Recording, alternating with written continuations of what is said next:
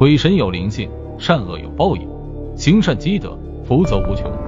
鬼神无所不在，人间有所不知，开启心眼，方能见真相。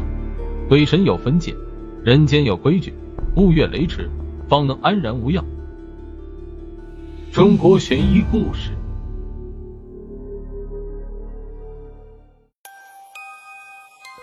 这个是听朋友说的，事情就发生在他们隔壁村。当时听闻这个事情，闹得人心惶惶不安的。那时候，朋友刚好在上小学，亲眼目睹了整个事情的经过。话说，在我这个朋友他们隔壁村有一个老人，年轻时候是个恶人来着。不过后来人老了，心还算向善，娶了一个老婆，还生了几个孩子，也算有后了。在老人家满百岁后，家人就把他安葬在家山后的一座高山里，一直相安无事的。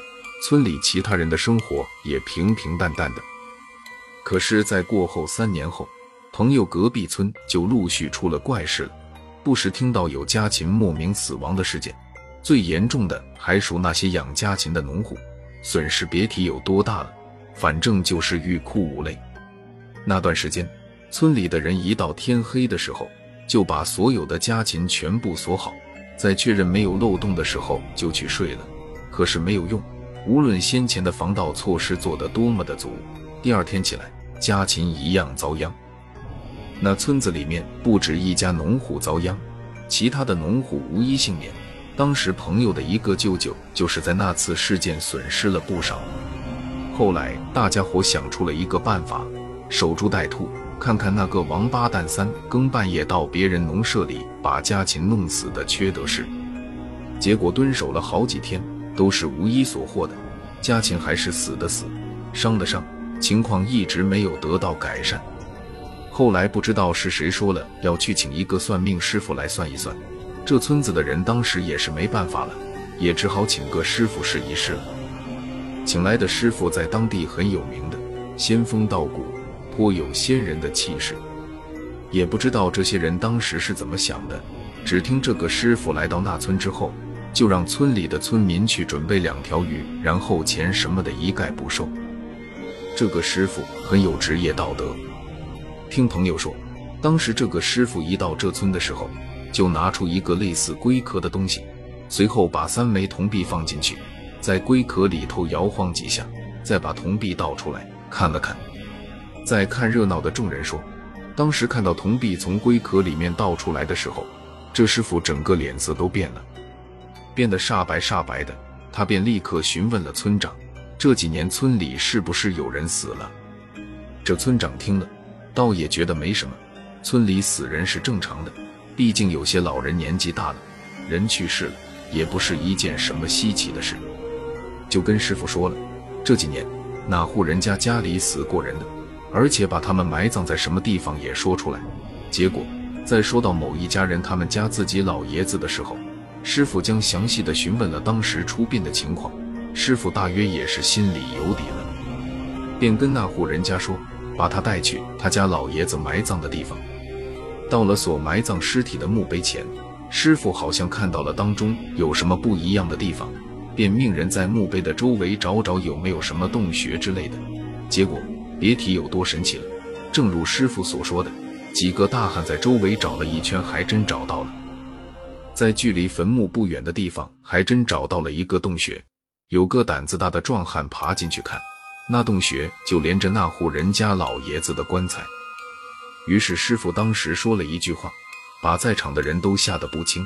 师傅的意思说的是，这老爷子的尸体不对劲。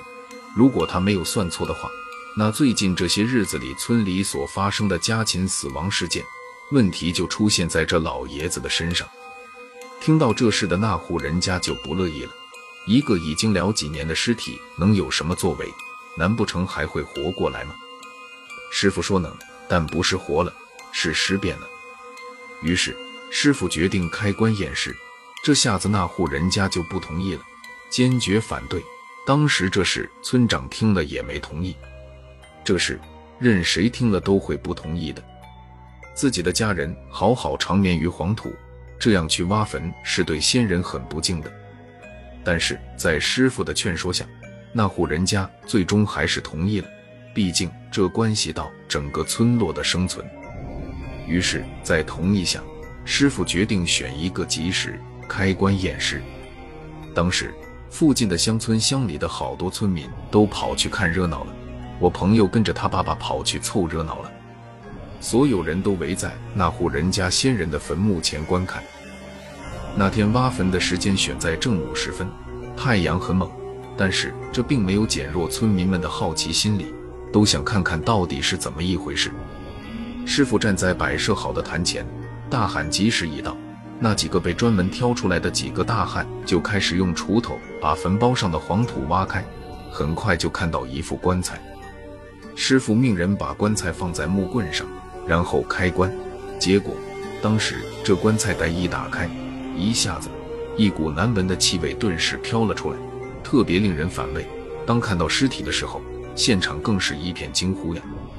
所有人都清楚地看到，这老人家看上去就跟他活着的时候一样，皮肤一点也没有腐烂的痕迹，那肤色看上去白里透红的，就好像刚入棺的模样。